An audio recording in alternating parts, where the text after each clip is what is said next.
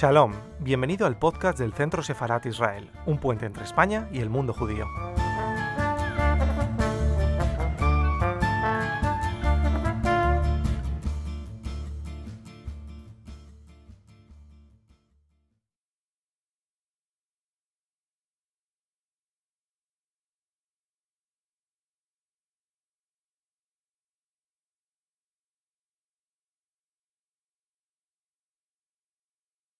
Hola, bienvenidos a Centro Sefarat Israel en línea. Con la conferencia de hoy queremos dar comienzo a una serie de actividades sobre el inicio de los crímenes perpetrados por los nazis a partir de junio de 1941. Se estima que aproximadamente un millón y medio de los judíos fueron asesinados por las Einsatzgruppen, es decir, los escuadrones de soldados que ejecutaban a los judíos según iban avanzando las tropas en los países del este. Por estas ejecuciones en masa, esta parte de la historia del Holocausto se conoce hoy como la Shoah por balas. Un testigo de ello, de los asesinatos de los judíos en los países, por ejemplo, bálticos, en Ucrania, Rusia, Bielorrusia y en Polonia, fue el escritor Vasily Grossman. ¿De dónde era? ¿Cómo vivió esos años de guerra y persecución? Horacio Cohen, el editor y director de la revista Raíces, nos ofrecerá a continuación un recorrido por la vida y obra de Vasily Grossman. Por favor, Horacio, cuando quieras puedes empezar. Hola, bienvenidos todos. Comenzaré con un breve resumen biográfico y luego me detendré en los eh, momentos más eh, destacados de la vida y la obra de Vasily Grossman. Vasily nació como Yosif Semyonovich Grossman en Berdichev, Ucrania, por entonces de parte del Imperio ruso, en el año 1905 y falleció en Moscú en 1964. Fue periodista y escritor. Pese a que su padre se adhirió a los mencheviques, él apoyó la Revolución Rusa de 1917. Estudió en la Universidad Estatal de Moscú, en donde empezó a escribir historias cortas algo que continuaría haciendo cuando, regresando a su Ucrania natal, empezó a trabajar de ingeniero en una cuenca minera. Más tarde se dedicó por completo a la escritura. Durante la invasión nazi, actuó como corresponsal de guerra, describiendo en sus artículos la limpieza étnica en Ucrania y Polonia y la liberación de los campos de concentración de Treblinka y Majdanek. Su crónica periodística, El infierno de Treblinka, es desgarradora y se utilizó como testimonio en el juicio de Nuremberg a los jerarcas nazis. Grossman participó en el proyecto de El Libro Negro, organizado por el Comité Judío Antifascista para documentar el Holocausto.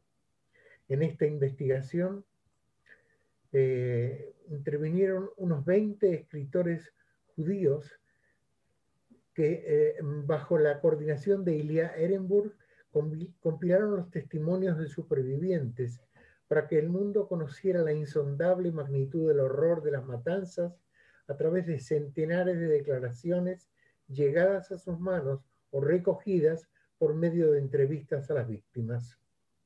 El título completo de este trabajo era El libro negro sobre la malvada exterminación de los judíos por los invasores fascistas alemanes en las regiones provisionalmente ocupadas de la Unión Soviética y en los campos de exterminio en Polonia durante la guerra de 1941 a 1945.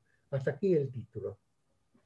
Según Itzik Pfeffer, el escritor, la idea de publicar un libro negro surgió de el científico Albert Einstein y de los escritores Sholem Ash y Benzion Goldberg, que hicieron llegar su propuesta al Comité Antifascista Judío a finales de 1942.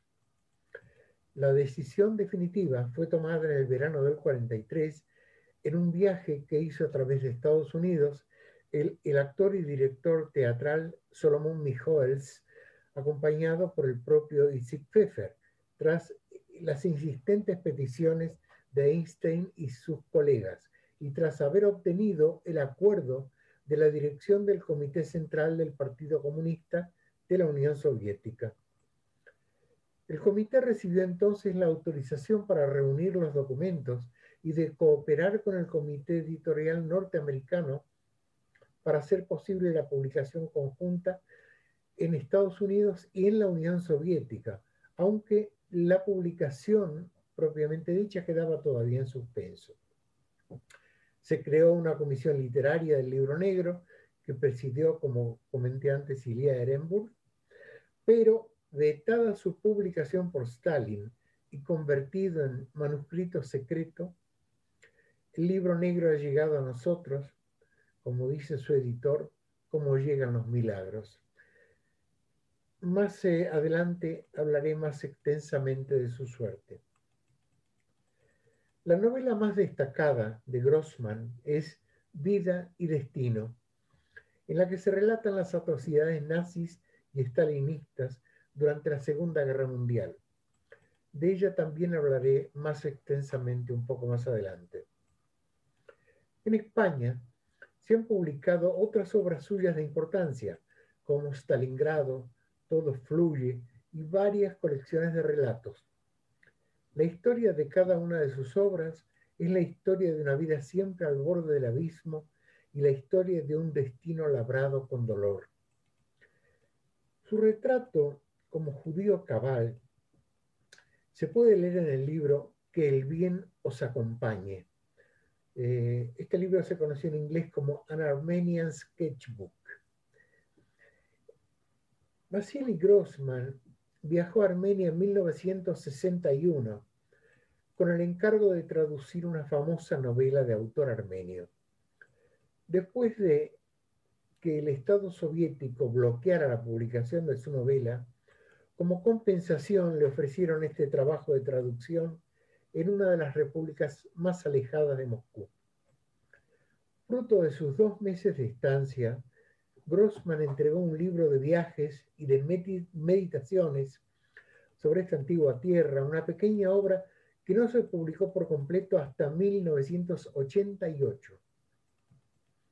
Previamente se habían sustraído ciertos párrafos, en especial los que trataban los paralelismos entre armenios y judíos. El sufrimiento, la persecución y el exilio de los armenios es un tema que va salpicando todo el relato del libro que el bien nos acompañe, pero que coge especial fuerza en una escena que Grossman presenció en una boda a los pies del simbólico monte Ararat. Sentado en una mesa junto a otros asistentes, Grossman observa cómo diversos invitados realizan discursos ante el público, pero sorprendentemente sus palabras no tratan de las virtudes del novio o de la novia, sino que todos recuerdan el dolor del genocidio del pueblo armenio a manos de los turcos. La escena es insólita para Grossman. Hay incluso un viejo comunista que se pone a citar la Biblia. Pero el gran impacto para Grossman llegó cuando un asistente a la boda explica ante todos cómo cuando era soldado lo capturaron los nazis y vio cómo estos se llevaban a todos sus compañeros judíos para asesinarlos. Este mismo hombre le dice a Grossman que ha leído las crónicas que éste escribió durante la guerra y que le gustaría que también un hijo del pueblo mártir de Armenia escribiera sobre los judíos. Al acabar este discurso, cuenta Vasily Grossman, se levantaron todos, hombres y mujeres, y un largo y clamoroso aplauso confirmó que los campesinos armenios estaban llenos de compasión por el pueblo judío. Todos hablaron de los judíos y de los armenios, de la sangre y de los sufrimientos que los habían acercado. Además de esta idea de hermandad, que el bien os, os acompañe, también recoge la curiosidad, la sensibilidad y la perspectiva literaria de Grossman en la fe de los armenios, en esa conexión con su identidad judía, en sus charlas con los campesinos, encontrará Grossman su propia e irrepetible Armenia, su propia patria. Se ha escrito que otra obra suya, Todo fluye es el testamento literario de Grossman, pero que el bien nos acompaña es su testamento personal. Y así deben leerse y entenderse ambos libros. En un corto espacio de tiempo se han publicado recientemente dos biografías sobre Vasily Grossman y se ha reeditado parte de su obra, lo que evidencia el interés que sigue despertando este autor. La biografía más reciente ha sido escrita por Alexandra Popov y lleva por título Vasily Grossman y el siglo soviético. Alexandra Popov es una ex periodista de Moscú, experta en literatura rusa e historia cultural.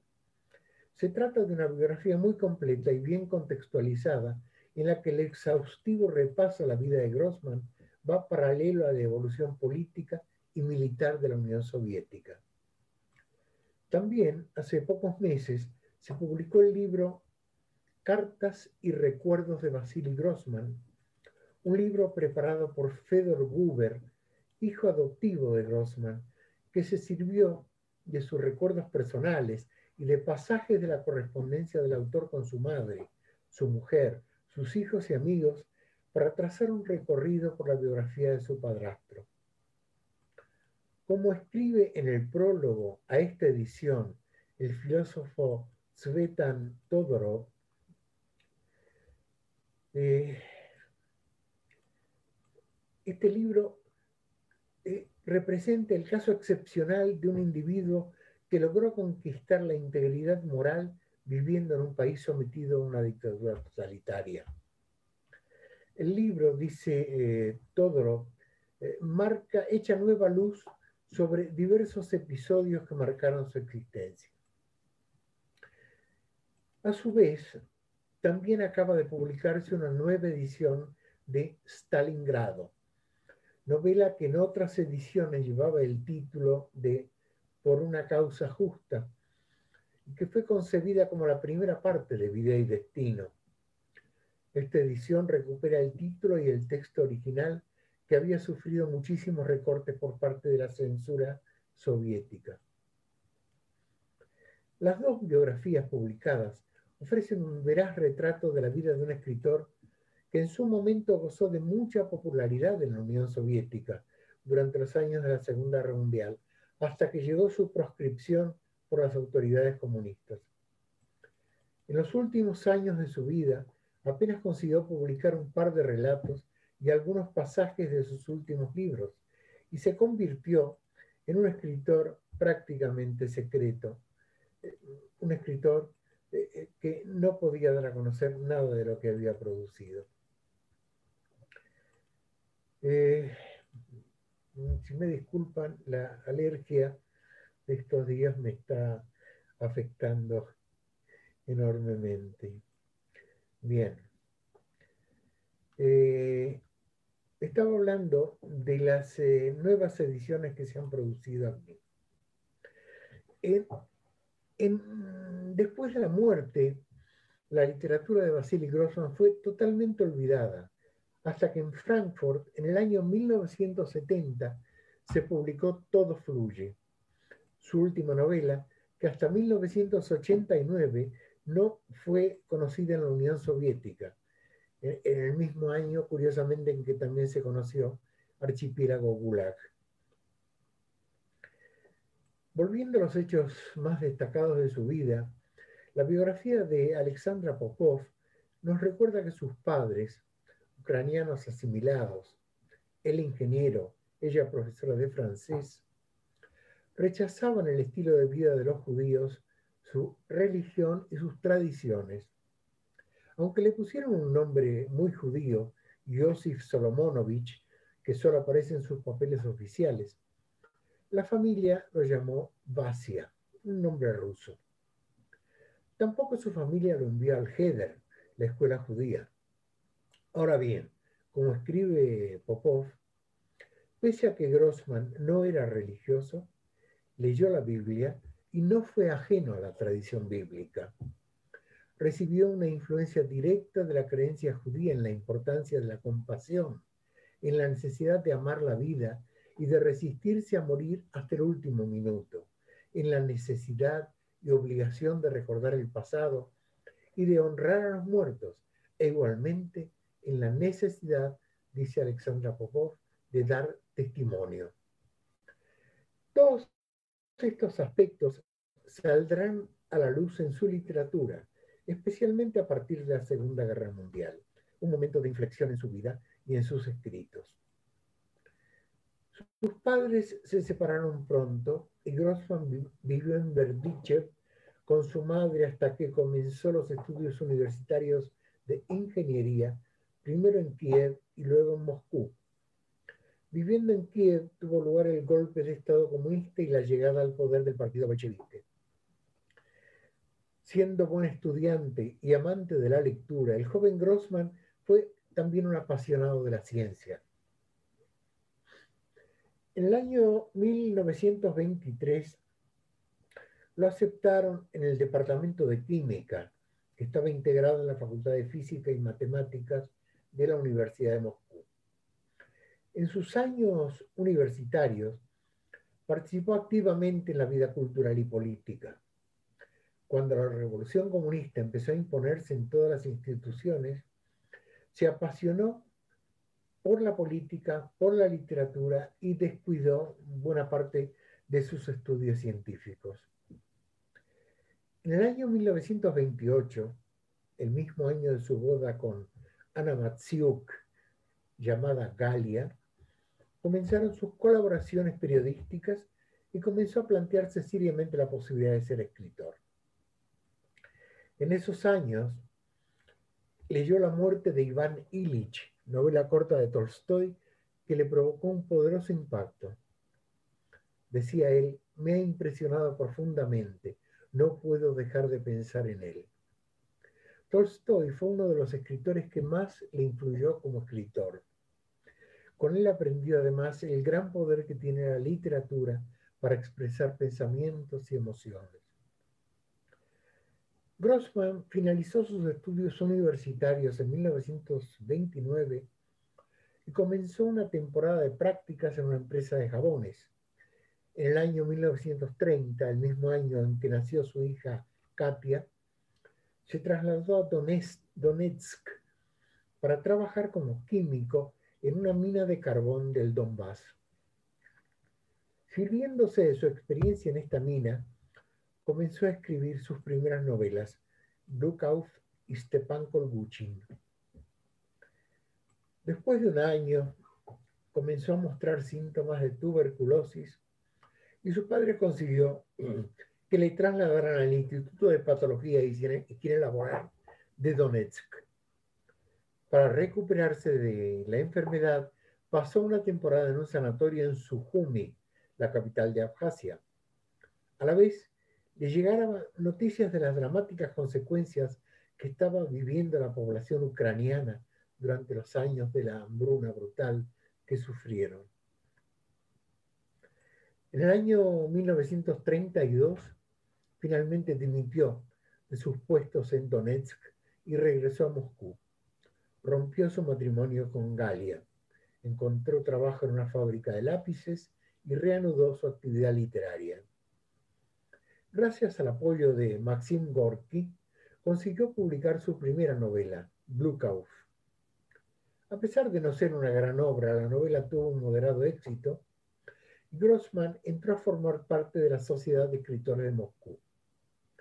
Tras la publicación de su relato En la ciudad de Berdichev del año 34, que recibió muy buenas críticas, pasó a ser un empleado de la literatura del Estado y dejó su trabajo en la fábrica de lápices.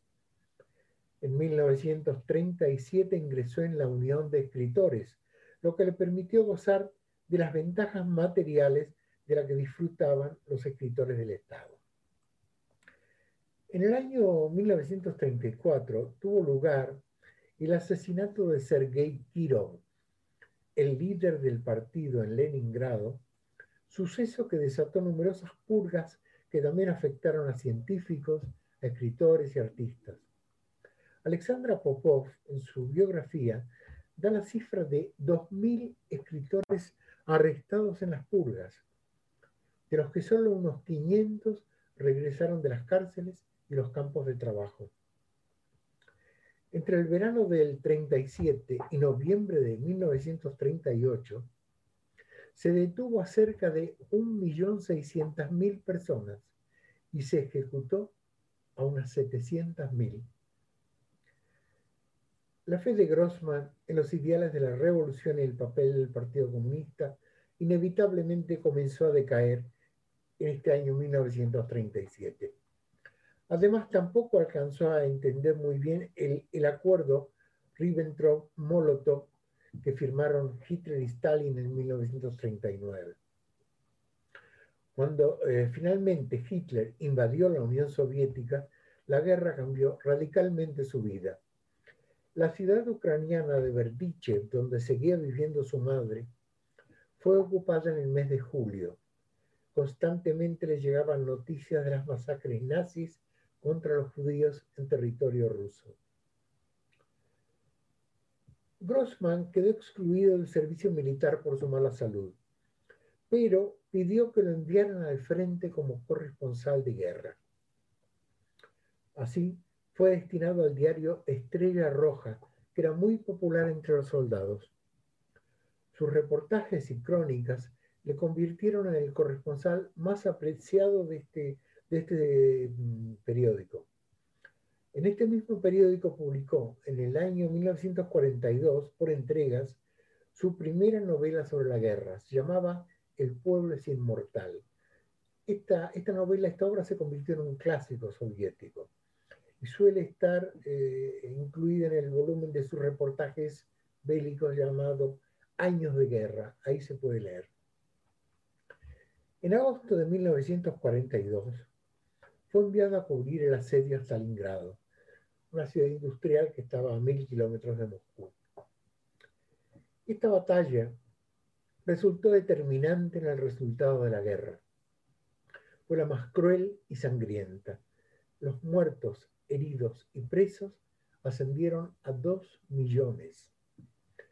Grossman se convirtió en el cronista más famoso de esta batalla, que tanto influyó en sus posteriores escritos y en su manera de analizar el dramático alcance de la guerra. En el fragor de la batalla consiguió escribir Apuntes de Stalingrado, una serie de reportajes que para muchos fueron los reportajes más convincentes que se escribieron durante la guerra. Fue en estos meses cuando empezó a bosquejar su gran novela, Stalingrado. A medida que las tropas soviéticas avanzaban hacia Alemania, Grossman fue teniendo conocimiento de los numerosos crímenes que se cometieron contra los judíos, que aparecieron en reportajes y relatos, como uno que tituló Ucrania sin judíos, que no se pudo publicar porque fue censurado por las autoridades. En estos años hay que destacar también su participación en la comisión literaria del Comité Antifascista Judío, que se creó especialmente para denunciar los crímenes nazis contra los judíos. Al principio, las actividades de este comité fueron apoyadas por el gobierno ya que servían al gobierno de Stalin para recaudar fondos para la reconstrucción nacional. Pero poco a poco las autoridades soviéticas frenaron sus actividades, pues algunos miembros, como el propio Grossman, estaban removiendo asuntos muy incómodos para el régimen ya que el antisemitismo seguía fuertemente instalado en la sociedad rusa y en sus gobernantes. El avance de las tropas rusas, en este avance pasaron por Berdichev, su ciudad natal, donde allí conoció Grossman el asesinato de su madre por los nazis en una ejecución masiva que tuvo lugar en 1941. Este suceso ya lo intuía pero igualmente le dejó eh, una huella profunda, lo dejó muy afectado. Eh, y, junto al de otras 30.000 víctimas, esta muerte a, manos de los Einsatzgruppen eh, se convirtió en un, un punto de inflexión, tanto en lo personal como en lo literario. cuando había empezado la guerra, Grossman no le pidió a su madre que se mudara con su familia a Moscú, por lo que toda su vida Grossman cargó en su conciencia con el peso de esta muerte. Después de fallecer Grossman en el 64, entre sus papeles póstumos se encontraron dos cartas que había dirigido a su, a su madre muerta en, el año 51 y en el año 61 la otra, que eh, en una de esas sus misivas eh, a la madre muerta le escribe, me parece que mi amor por ti cada vez es más grande y responsable, porque ahora quedan muy pocos corazones en los que vivas. Estos últimos diez años, mientras trabajaba en vida y destino, he pensado en ti sin interrupción. Mi novela está dedicada a mi amor y devoción hacia la gente, y ese es el motivo por el cual está dedicada a ti. Tú representas para mí lo humano por excelencia, y tu terrible destino es el destino de la humanidad en estos tiempos inhumanos. Durante toda la vida he creído que lo que había de bueno en mí, todo lo honesto, todo lo bondadoso, mi amor por los otros, todo venía de ti. No temo nada, porque tu amor está conmigo y el mío estará contigo por toda la eternidad. Así le escribe Basil Grossman a su madre muerta. Tras la guerra, se entregó a escribir una novela sobre la batalla de Stalingrado en la que intentó recordar a los millones de muertos soviéticos anónimos que habían fallecido durante el conflicto. Pero este discurso no cuadraba con las intenciones del régimen, que creó una versión victoriosa de lo sucedido en la que no tenían cabida los difuntos. En este tiempo, el partido volvió a recuperar el control absoluto sobre la literatura y las artes, dejando poco margen para experiencias artísticas que fueran ajenas a las premisas del realismo socialista. En 1946 fueron expulsados de la Unión de Escritores dos destacados y conocidos autores eh, muy eh, cercanos a Vasily Grossman. Eran Ana Akhmatova y Mikhail Soshenko, que no se habían sometido al realismo socialista. El propio Grossman padeció personalmente esta actitud del régimen. Una obra suya de teatro aparentemente inocua, que se llamaba Si tuviéramos que creer en los pitagóricos, fue acusada de decadente y burguesa al contradecir el marxismo-leninismo. A principios de 1946, una versión parcial del manuscrito del libro negro fue difundida en el extranjero, en 10 países, entre ellos Estados Unidos y Rumanía, donde sirvió de base a dos publicaciones en las ciudades de Nueva York y Bucarest, respectivamente. La publicación en ruso, sin embargo, fue definitivamente anulada por decisión del Comité Central del Partido Comunista en octubre del 47. Dos meses más tarde, Solomon Mijoels, el director y actor, fue asesinado en, Minsk, mientras que las persecuciones antisemitas comenzaron en 1948, provocando la ejecución de varios autores del libro negro, miembros del Comité Antifascista Judío. Se dijo que el libro iba en contra de la política oficial soviética que consistía en presentar las atrocidades cometidas por los nazis como crímenes contra los ciudadanos soviéticos y negando la especificidad del genocidio judío. A pesar de la prohibición del libro, una versión de 1947 corregida por Vasily Grossman fue confiada a una amiga muy cercana que se la transmitió en el año 70 a la hija de Ilya Ehrenburg, Irina Ehrenburg. Fue ella quien consiguió sacar clandestinamente los documentos fuera de la Unión Soviética, permitiendo así la primera publicación íntegra del libro en Vilnius en el año 1993. El libro negro finalmente solo fue conocido en Rusia en el año 2010, como si dijéramos ayer mismo. Grossman terminó de escribir Stalingrado en 1948. En esta novela el tema judío ocupa un lugar muy destacado. Incluso su protagonista era un físico judío, Víctor Strum. Grossman tuvo problemas para publicarla, pero apareció por fin eh, por entregas a finales del año 52 en la revista Novimir con el título de Por una causa justa. Así lo conocimos también en España, con este título. Aunque Grossman tuvo que hacer muchísimos cambios a causa de la censura, en total fueron 100 fragmentos que se modificaron. Algunos eran solo un par de frases, otros los párrafos, y por fin hasta páginas enteras.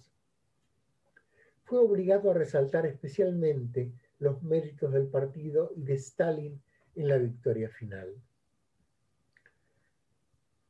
En la nueva edición que acaba de publicar eh, aquí en España Galaxia Gutenberg, se recupera su título original, Stalingrado, y la redacción original, que modifica sustancialmente los objetivos de, de aquella edición rusa. Tras un recibimiento entusiasta, a partir de 1953, y tras un primer artículo muy crítico contra él en Pravda, con todo lo que ello significaba, Grossman vio cómo se desataba una campaña en contra de su novela y su persona. Pasó de golpe de ser héroe a ser un escritor incómodo para el régimen de Stalin. Esta campaña también desgraciadamente coincidió con el llamado complot de los médicos, un grupo de médicos judíos a los que se acusó de saboteadores y terroristas, y que tuvo su fin recién con la muerte de Stalin en 1953. El holocausto, la crítica al régimen soviético y las semejanzas entre los regímenes totalitarios de Hitler y Stalin son los temas de su obra mayor, Vida y Destino. Ingenuamente, Grossman pensó que tras la muerte de Stalin en 1953 y con los nuevos aires que trajo el ascenso de Nikita Khrushchev a la Secretaría General del Partido Comunista, se inauguraba en la Unión Soviética una nueva época de la que saldrían beneficiados él y su literatura. Pronto iba a comprobar el error de sus predicciones. En el año 57 se pudo ver cómo el régimen seguía aferrado a sus posiciones ideológicas sin admitir ninguna crítica y con un control absoluto de todo lo que se publicaba. Pero ese año se desató un terremoto literario y político. Boris Pasternak, a través de la editorial italiana Feltrinelli, logró publicar en el extranjero Doctor Givago, que fue utilizado por ambos bandos para alimentar la Guerra Fría. La demoledora respuesta del régimen soviético, que obligó a Pasternak a rechazar el premio Nobel en 1958, fue un aviso de lo que podía suceder a vida y destino de Grossman, que incluía críticas contra el estalinismo todavía más duras que las que había en la novela de Pasternak. Según nos cuenta el crítico literario norteamericano Sam Sachs, hubo eh, en la vida de Vasily Grossman dos momentos, dos actos decisivos.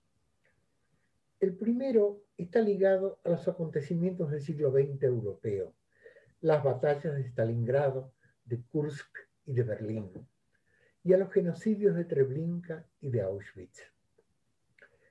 En las memorias de viaje que escribió al final de su, de su vida, en su retrato sobre Armenia del 61, Grossman roza la superficie de sus experiencias en la Segunda Guerra Mundial. Allí nos cuenta, dice, crucé el Volga más de una vez bajo fuego alemán. Experimenté tantos bombardeos masivos como bombardeos de mortero y de artillería. Estas fueron sus experiencias. En sus despachos para el periódico Estrella Roja, documentó el ataque relámpago nazi sobre la Unión Soviética, la reversión decisiva en Stalingrado y la marcha lenta y sangrienta de los soviéticos hacia la capital alemana. Ese avance hacia el oeste lo llevó a través de los campos nazis en Polonia y su informe de 1944, El infierno de Treblinka, como lo cité antes, fue el primer artículo que se publicó sobre un campo de exterminio. Sigue siendo uno de los mejores, ya que proporciona documentación forense de primera mano. Grossman expone meticulosamente las dimensiones físicas del campo y muchísimos detalles, y luego explica fríamente la ingeniería del genocidio. Vasily Grossman fue un escritor de ficción antes de la guerra, y su periodismo, incluso su reportaje sobre el campo de concentración, está excepcionalmente animado por descripciones contundentes del paisaje asediado, por perfiles afilados de algunos personajes y una tendencia incontenible hacia la reflexión filosófica y el arrebato emocional. Eh, estos relatos se recopilaron magníficamente en su libro Un escritor en guerra del año 2006, cuya lectura recomiendo. El segundo acto decisivo en la vida de Grossman, el segundo gran momento, es la creación de Vida y Destino, su obra maestra y una obra maestra de la literatura rusa del siglo pasado. No podrá ser desbancada como la mayor novela sobre la Segunda Guerra Mundial jamás escrita. El desafío de Grossman durante los 10 años que llevó su, composición parece casi insuperable. Tenía que evocar el alcance y la magnitud del conflicto sin convertir a sus personajes en engranajes de una maquinaria militar. La guerra, creía Grossman sinceramente, era una lucha noble contra el proceso de deshumanización del nazismo. Y tomaba como inspiración eh, Guerra y Paz de Tolstoy, que él afirmó haber leído dos veces en el curso de la guerra. La novela Vida y Destino tiene más de 150 personajes y cada uno está pacientemente individualizado está delineado con fidelidad a las apariencias de un, como si lo hiciera un periodista y con la clarividencia de un artista. La exaltación de Grossman por el detalle humano se amplifica a medida que se acerca al aspecto más brutalmente impersonal de la Segunda Guerra Mundial, el Holocausto. En, en sus páginas, en lugar de perderse en el número de masacres masivas, se concentra en llevar a dos personajes a un campo de exterminio y de allí a una cámara de gas. Uno de estos personajes es una doctora de mediana edad, el otro es un niño pequeño separado de sus padres. La mujer cuida al niño y descubre en sus momentos finales que por primera vez se ha convertido en madre. Cuando la muerte le sobreviene, Grossman la hace recitar fervientemente una letanía de los detalles íntimos de su vida, sus lecturas de Lisbestia y de Huckleberry Finn, de sus ojos que habían mirado a la gente buena y a la gente mala, que habían visto los gansos en los prados verdes de Kursk, las estrellas sobre el observatorio de Púlkovo, el brillo del acero quirúrgico, la Mona Lisa en el Louvre, tomates y nabos en los contenedores del mercado y el agua azul de un lado. Esos ojos ya no le servían de nada. Si alguien lo hubiera cegado, no hubiera sentido ninguna pérdida. Este es el fin de su vocación sobre el holocausto. Sam Sachs, este escritor que he citado, dice que la guerra y sus secuelas causaron en Grossman una enorme parte de sufrimiento. La muerte de Stalin en el 53, que se suponía que causaba, iba a producir un nuevo amanecer de liberalización y libertad creativa, engañaron a Grossman, que tenía la esperanza de que Vida y Destino pudiera estar entre las grandes obras de su tiempo, exaltando la resistencia rusa al fascismo mientras él enfrentaba su propia historia frente al totalitarismo.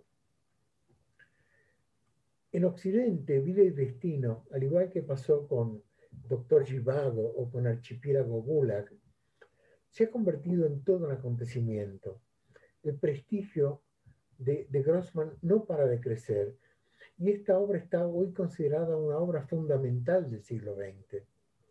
No ocurre lo mismo en la Rusia actual, donde, como escribe Alexandra Popov, la gravedad de los crímenes de Stalin no ha llegado nunca al conocimiento público y apenas se han erigido unos pocos monumentos a las víctimas del stalinismo. En la actualidad, Stalin suele aparecer exclusivamente como el gran vencedor de la guerra contra los alemanes y es responsable, se dice, de la modernización del país. Putin, además, le ha rehabilitado. En 2017, una encuesta en Rusia destacó a Stalin como el personaje más importante de todos los tiempos, por delante de Putin y de Pushkin. El acto final de la vida de Grossman comenzó en 1961, cuando la KGB dijo que Vida y Destino no se podría publicar hasta dentro de 250 años. La razón que dieron fue que Grossman había puesto demasiado énfasis en la persecución nazi de los judíos. Pero los biógrafos han especulado con que Nikita Khrushchev vio un parecido poco alabador, poco de sí mismo en uno de los comisarios de ficción de la novela. Nos cuenta Antonio Muñoz Molina. Un día de febrero de 1961, cuatro hombres de paisano bien vestidos, inquietantes, corteses, llamaron a la puerta del apartamento de Moscú donde vivía Vasily Grossman y le exigieron que les entregara cualquier copia que tuvieran del manuscrito de su novela Vida y Destino. Registraron la casa y se llevaron también todos los borradores que pudieron encontrar y le pidieron que se fuera con ellos tenían mucha información sobre la novela. En el apartamento había micrófonos que registraban todas las conversaciones y el teléfono estaba intervenido. Cuando vio que se lo llevaban, su mujer temió que fueran a encarcelarlo, pues no era la primera vez que asistía a una situación así. En 1937, esa mujer, su segunda esposa, Olga Guber, había visto cómo otros hombres de uniforme detenían a su primer marido, Boris Guber, que ya no volvió nunca. Los policías de Paisano no se llevaron a Grossman para interrogarlo, sino para que los ayudara a encontrar otras copias de la novela, algunas de ellas en la oficina de la mecanógrafa que las había pasado limpio. Confiscaron las hojas de papel de calco que había usado y hasta la cinta empapada en tinta de la máquina de escribir. Dos horas después de ver cómo se lo llevaban, sigue contándonos Muñoz Molina, Olga Guber oyó abrirse la puerta y vio entrar a Grossman, muy pálido, como envejecido de golpe en ese tiempo tan breve, como un fantasma que volvía.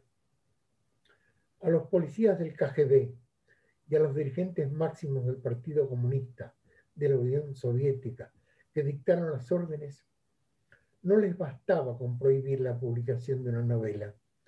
Querían borrarla del mundo, que no quedara ni un indicio de ella, ni un borrador, ni una frase aislada sobre una hoja de papel de calco. Hasta aquí el relato que nos hace el escritor Muñoz Molina. Una copia oculta del libro fue finalmente sacada de contrabando de la Unión Soviética en el año 1974, diez años después de la muerte de Vasily Grossman. En los años 80, Vida y Destino por fin se pudo publicar, pero no sería hasta 1988 que saldría una edición en la Unión Soviética. La primera traducción que conocimos en español se hizo a partir de una edición francesa, pero en 2007 vio a luz ya en nuestro país una traducción directa del ruso. La censura lo convirtió a Vasily Grossman en una persona non grata entre los miembros de la Unión de Escritores Soviéticos, despojándolo de su medio de vida.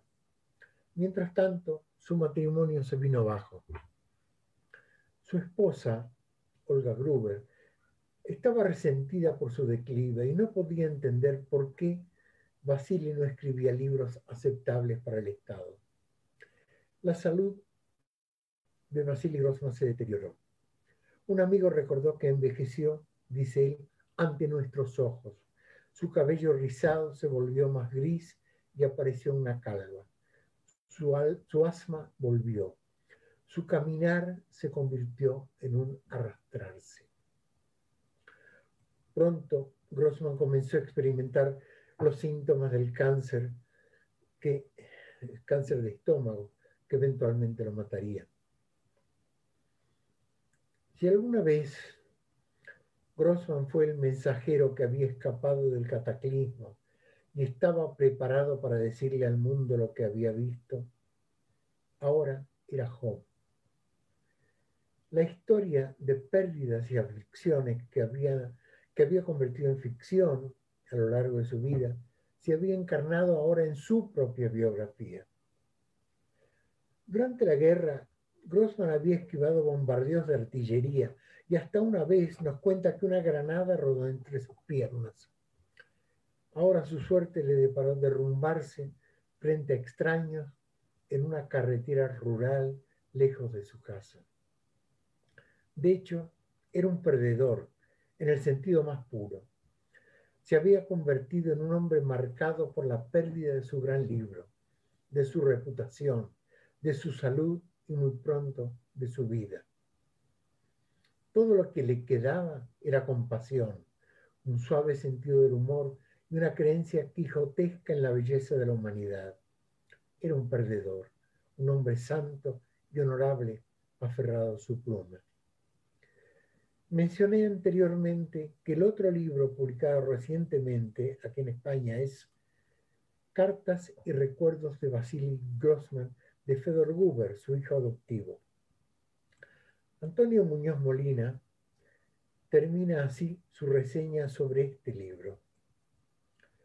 Sobrecoge asistir tan de lejos a tanto sufrimiento, a una pasión tan generosa por disfrutar a pesar de todo de la vida, de la literatura, a esa fragilidad de los seres humanos arrastrados por todas las desgracias de la guerra y de la tiranía. Vasily Grossman murió temiendo que su novela, Vida y Destino, no llegaría nunca a ser leída por nadie.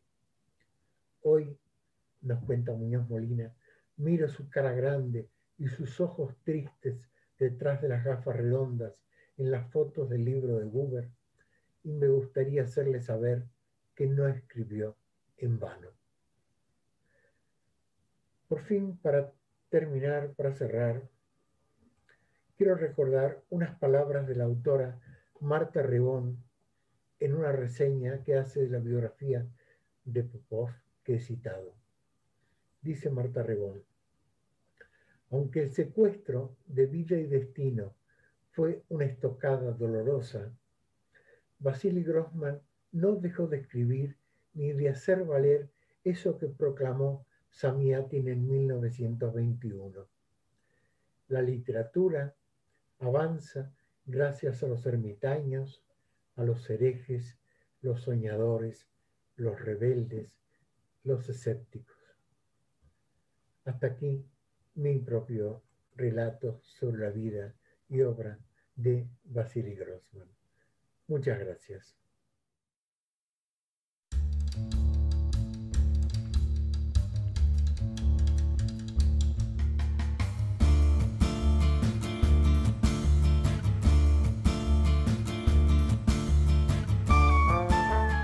Gracias por escucharnos. Recuerda que también nos puedes seguir a través de Instagram, Facebook y Twitter con el usuario arroba Centro Israel o si lo prefieres en nuestra página web www.sefarat-israel.es.